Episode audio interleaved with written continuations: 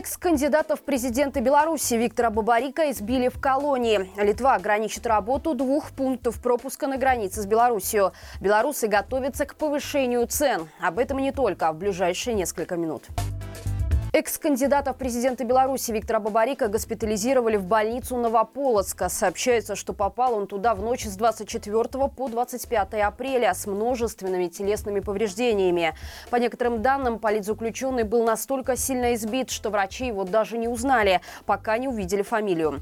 По последним данным, сейчас он находится в хирургии в удовлетворительном состоянии. Правозащитники также сообщили, что до госпитализации Бабарика провел время в помещении камерного типа и в штрафном изоляторе где условия проживания оставляют желать лучшего. На эту новость отреагировала и Светлана Тихановская, которая потребовала публично показать, в каком состоянии сейчас находится политик и допустить к нему родственников и адвокатов. Напомним, Виктора Бабарика приговорили к 14 годам усиленного режима. Срок он отбывает в Новополоцкой колонии. В ноябре прошлого года в больницу попала его соратница Мария Колесникова, которая отбывает наказание в Гомельской женской колонии. Ее госпитализировали с прободной язвой и прооперировали. Операция прошла успешно, и уже в декабре Марию снова вернули в колонии. В Беларуси стремительно сокращается число ветеранов. На этой неделе они начали получать выплаты к 9 мая. Однако, если в прошлом году деньги получили около 12 тысяч человек, то в этом году их выдадут примерно 10 тысячам. Вместе с тем, несмотря на повышение размера выплат, их общая сумма снизится. Так, инвалиды и участники войны получат 2 тысячи рублей. Год назад эта сумма составляла 1800 рублей. Но прибавка не перекрывает годовую инфляцию, которая составила почти 13%. Также выплаты в 850 рублей должны получить инвалиды детства вследствие боевых действий. Это на 100 рублей больше, чем год назад. Общая сумма пособия составит 10 миллионов, на 400 тысяч меньше, чем годом ранее. Минтруда уточняет, что деньги начали выдавать с 26 апреля и должны закончить выплаты к 4 мая. Литва ограничит работу двух пунктов пропуска из-за контрабанды белорусских сигарет. В таможенном департаменте страны заявили, что в Творячусе и Шумкасе нет рентгеновских аппаратов, что сильно облегчает незаконный провоз табачных изделий. Теперь эту лазейку закроют, и пограничники будут пропускать только легковые автомобили и только днем. По словам главы таможенного департамента Дарюса Жверонаса, грузовики перестанут там пропускать уже в конце этого года. Также в ближайшие два года почти на всех крупных пограничных пунктах и в Клапе Липецком порту будут построены или обновлены рентгеновские аппараты для сканирования грузов. Этот процесс будет осуществляться с помощью фондов Евросоюза. Ведомстве также заявили, что в прошлом году задержали рекордное количество белорусских контрабандных сигарет – почти 4,5 миллиона пачек на сумму более чем 16 миллионов евро. С начала текущего года около 280 граждан Беларуси не смогли легализоваться в Литве из-за пророссийских взглядов.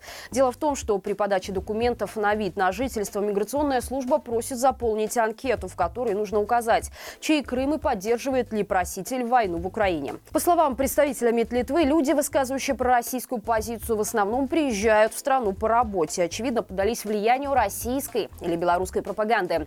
Отметим, что всего в Литве живет около 55 тысяч белорусов с ВНЖ или аналогичным документом. Из них 23 тысячи проживают в Вильнюсе, составляя самую большую диаспору. Кроме того, в страну релацировалось 42 компании с белорусским капиталом. Самый масштабный отток бизнесов из Беларуси начался после полномасштабного вторжения РФ в Украину.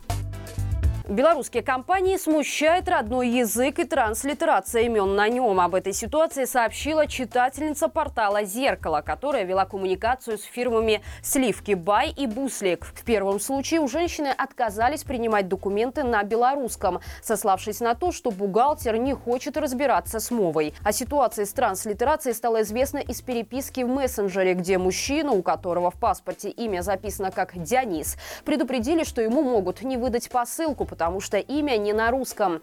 Портал попросил юриста прокомментировать такую позицию компаний. Специалист отметил, что согласно Конституции Беларуси работники госорганов обязаны владеть двумя государственными языками и вести переписку на любом из них. Отказ работать с документацией на мове незаконен и предусматривает административное наказание в виде штрафа до 10 базовых величин. Белорусы готовятся к тому, что цены в стране продолжат расти. Такому выводу пришли специалисты телеграм-канала «Наши гроши» на основе собственного опроса. Он показал, что 79% респондентов пессимистично настроены по поводу инфляции. При этом сокращается количество тех, кто оценивает рост цен как очень сильный, и увеличивается число тех, кто считает, что цены растут умеренно. Совсем иная ситуация с прогнозами на будущее. 30% опрошенных считают, что цены будут расти быстрее, чем сейчас сейчас, а почти половина думает, что это будет происходить так же интенсивно. А вот оптимистов, которые верят в замедление инфляции, стало всего 14%. Эксперты также уточнили, к чему ведут высокие инфляционные ожидания населения. Во-первых, люди не хотят оставлять деньги в банках надолго. И это заметно потому, как снижаются долгосрочные депозиты. Вместе с тем, все больше белорусов старается держать деньги в наличных или на текущих счетах, чтобы иметь возможность их быстро снять и потратить или перевести перевести в валюту. Во-вторых, население не готово принимать долгосрочные решения и вкладываться в экономику. Проще говоря, все больше жителей страны не верят в положительные перспективы нынешней системы. Верите ли вы, что инфляция в Беларуси замедлится? Пишите об этом в комментариях. И это все на сегодня, друзья. Завтра в 17.00 не пропустите на нашем канале еженедельный эфир «Итоги недели» с Катей Пытливой и Димой Семеновым.